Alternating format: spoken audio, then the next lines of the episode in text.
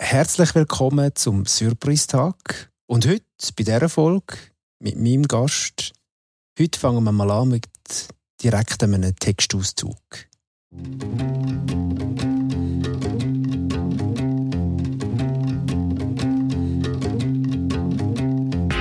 PatientInnen fragten sie, wo sie Schweizerdeutsch gelernt habe, erzählt Charlotte N. Oder beschimpften sie mit dem N-Wort. Naomi M. sagt, bei allen neuen PatientInnen mache sie sich vorab darauf gefasst, dass sie sich rassistisch äußern könnten. Der Text trägt den Titel Blutdruck messen in feindlicher Umgebung. Ein Text von der Surprise-Reporterin Lea Stuber. Und sie ist mein Gast heute. Hallo Lea. Hallo Simon. Es geht dabei um die beiden Frauen, die fast täglich Rassismus erleben, und zwar sehr klar und sehr markant und nicht irgendwie so ein bisschen versteckt. Es ist kein Bericht oder eine Reportage, wo du da geschrieben hast. Es ist ein, ein Ratgeber, eine Anleitung für Betroffene, für Menschen, die Rassismus erleben und auch zum Beispiel ihre Vorgesetzten oder Mitarbeitenden. Wieso findest du da wichtig, dass man eine Anleitung schreibt, jetzt genau die Textform gewählt hast?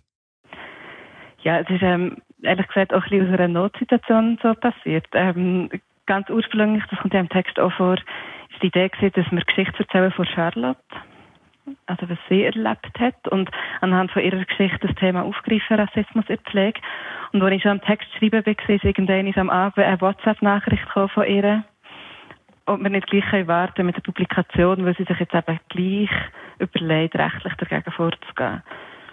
Und dann ist gesehen, okay, ja, dann müssen wir jetzt da umdisponieren und wir haben dann gefunden, eben all die Infos zu der allgemeinen Situation von Rassismus in der Pflege ähm, ist ja unabhängig von der Geschichte von Charlotte auch relevant und darum wollen wir das schon so erzählen. Und dann habe ich dann überlegt, ja, wie, was ist eine gute Form? Und es ist halt wirklich so technisch, ähm, viele Gesetzesartikel, wo ich mir überlegt habe, ja, wie kann man es möglichst konkret machen, anschaulich. Und ich bin bei Recherche ja auch auf einen Leitfaden noch gestossen, was gibt zu sexueller Belästigung. Und dort ja, ist mir naheliegend gewesen, zu denken, okay, ja, Anleitung ist eigentlich eine gute Form. Und zwar nicht nur für Betroffene, sondern auch für Vorgesetzte und für Teamkolleginnen. Weiß man etwas darüber, wie viele Leute unter Rassismus zum Beispiel im Pflegebereich wirklich leiden? Gibt es da irgendwelche Zahlen, Erhebungen? Ja, ähm, eine Fachperson, ähm, Pierre-André Wagner vom SBK, das ist der Schweizer Berufsverband für Pflegefachpersonen, habe ich genau diese Frage auch gestellt und er hat gelacht. Und so also, ja, entschuldigt dafür, dass er lacht, aber dass ähm, in der Pflege sehr wenig und wenig Statistiken gibt. Der Rassismus ist dort keine Ausnahme. Aber ähm, wenn wir darüber nachdenken, ja, es gibt halt wie einfach auch spezifisch bei Rassismus wirklich sehr wenig Zahlen dazu. Das Bundesamt für Statistik, das ja jene Sachen hat, hat kein Monitoring für Rassismus. Darum das Einzige, was es gibt oder was ich gefunden habe, ist ein Rassismusbericht vom Beratungsnetz für Rassismusopfer. Dort können sich Leute, die Rassismus ähm, erleben, melden und äh, finden Unterstützung. Und dort sieht man ganz klar, dass ähm, wenn man die verschiedenen Bereiche anschaut, was es gibt im Leben, Arbeit, der Bereich ist, was am meisten Meldungen gibt. Aber trotzdem, die Dunkelziffer muss man davon ausgehen, die gibt es ja auch noch und die ist hoch. Beispiel Charlotte, wo ich sie getroffen habe zum Gespräch, sie hat sich zu dem Zeitpunkt ja auch noch nicht bei einer Beratungsstelle gemeldet. Also ihr Fall wäre auch wieder nicht erfasst. Spezifisch in der Pflege, wie gross das Problem ist im Vergleich zu anderen Branchen, das kann man nicht sagen. Also du hast ja generell Rassismus angesprochen. Wie viele Fälle das zum Beispiel nicht gemolden worden sind, weiß man ja dann nicht. Also wie viele Fälle das da vielleicht nicht mitzählt werden.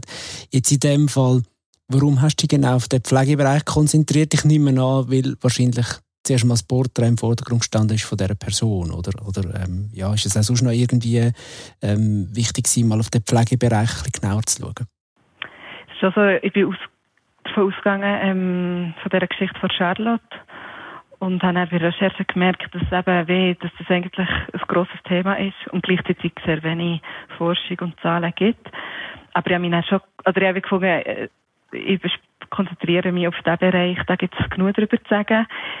Und gleichzeitig gibt es natürlich auch Parallelen zu anderen Branchen, wo rassistische Diskriminierungen ähnlich funktionieren oder auch das Thema sind.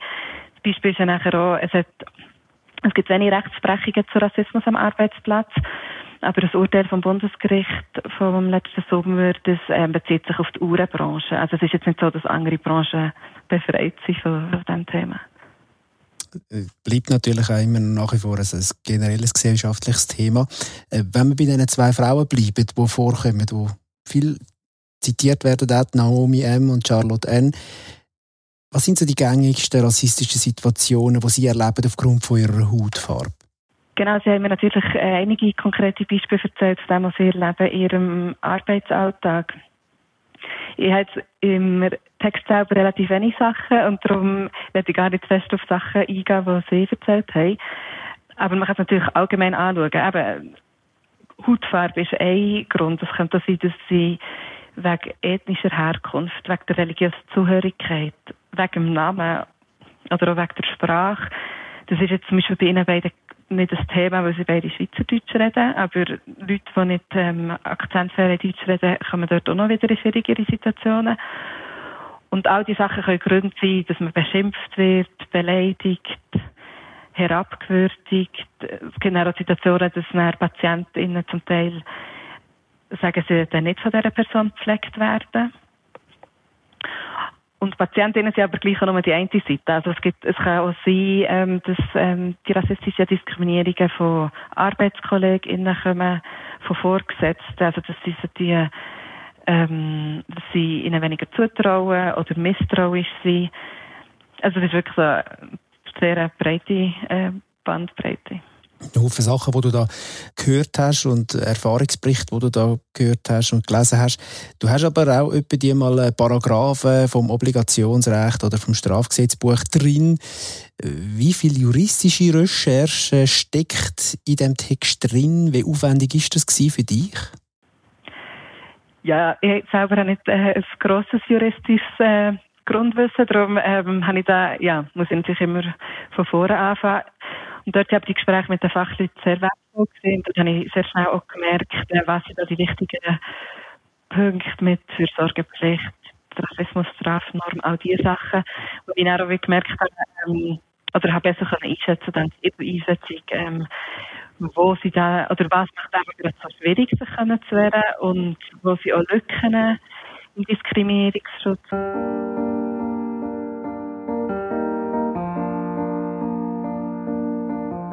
Würden Sie nicht rassistisch diskriminiert, sondern sexuell belästigt, würden Sie vielleicht Verstehen Sie keinen Spaß, Schwester zur Hand nehmen.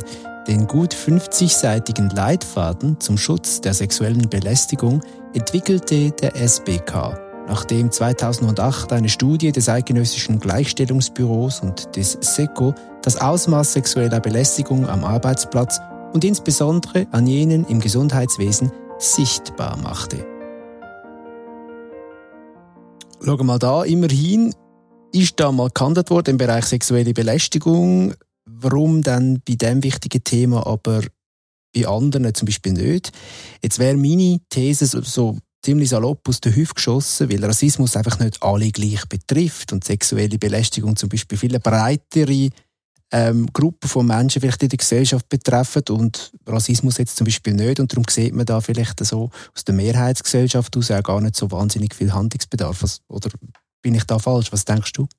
Gut, wirklich, dass da etwas dran ist. Ähm, man hat ja bei sexueller Belästigung, das ist ja auch über sehr lange Zeit ähm, etwas gesehen, wo man nachher eher ein bisschen abgetan hat als ja, du jetzt nicht so, das ist normal, das gehört dazu und aber es hat nachher Zahlen gebraucht, ähm, es hat Wissen gebraucht, das dazu geführt hat, dass man gesagt hat, okay, das ist ein Problem, das müssen wir angehen.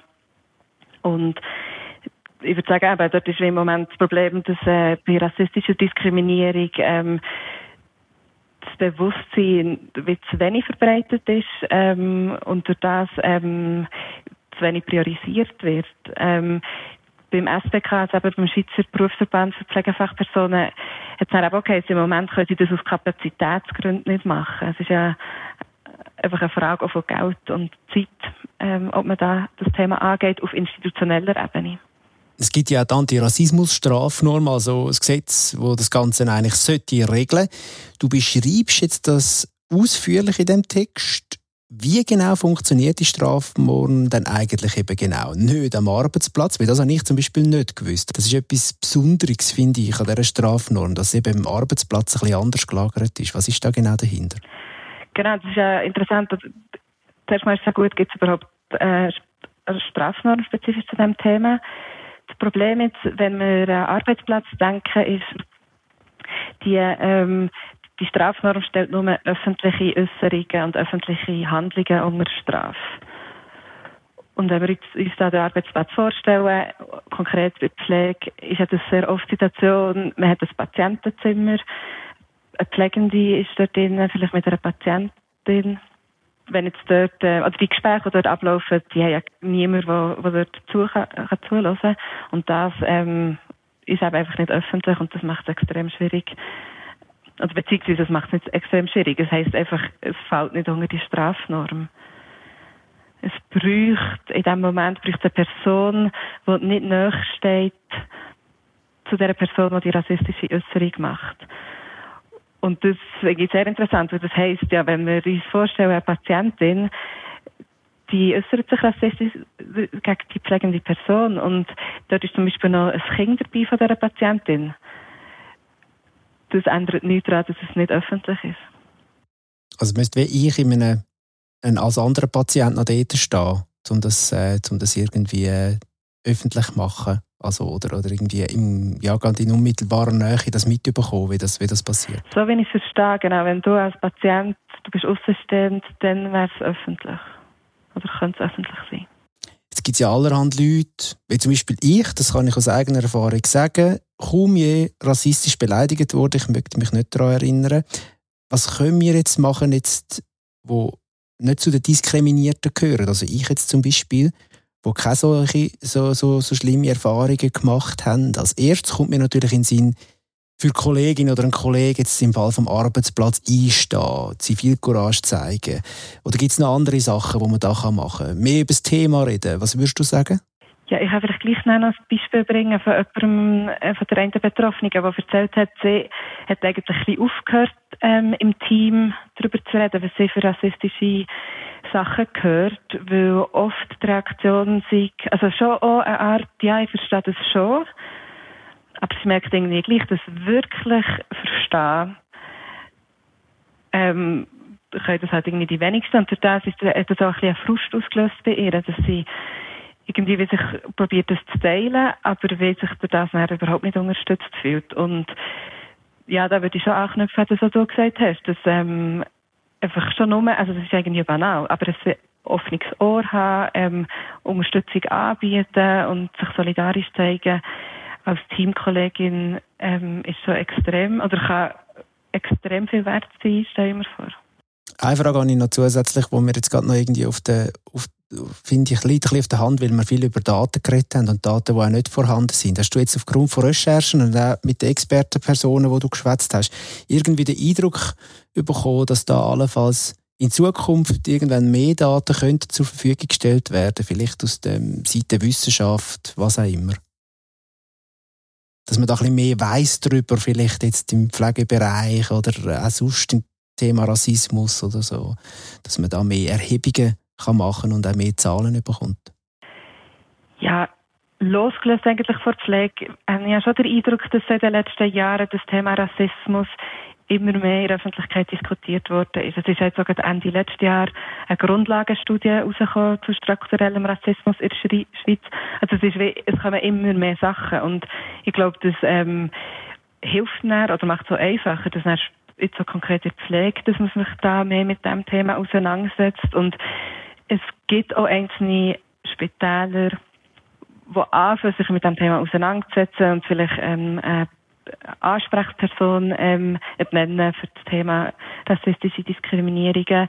Schlussendlich braucht es ja auch auf der institutionellen und strukturellen Ebene Änderungen und Massnahmen, zum Rassismus bekämpfen. Es ist ja, also darum habe ich so wichtig gefunden, die Anleitung, dass wir nicht hier nochmal schreiben oder dass ich nicht nochmal Betroffene ansprechen, sondern ähm, auch Vorgesetzte und Teamkolleginnen, weil das ja wie ein Thema ist, das alle angeht. Und auf einer höheren Ebene auch muss angehen werden und man eigentlich nicht wirklich die Verantwortung bei den Betroffenen lassen und sie allein mit dem. Genau. Nicht allein lassen, thematisieren und weil so uns alle etwas angeht, natürlich eben auch viel, viel mehr noch darüber, darüber reden und das Problem anpacken. Lea, danke vielmals fürs, fürs Gespräch. Danke dir. Die nächste Ausgabe dann mit Anleitung, was machen, wenn ihr rassistisch beleidigt werdet am Arbeitsplatz oder eben, wenn ihr Arbeitskolleginnen und Kollegen habt, die Rassismus erfahren. Ab dem Freitag, ab dem 19. Mai im neuen Heft. Ich hoffe, ihr findet fürs Lesen dafür und für viele andere tolle Sachen am verlängerten Ufer zu Wochenende oder sonst mal Zeit. Macht's gut. Bis dann.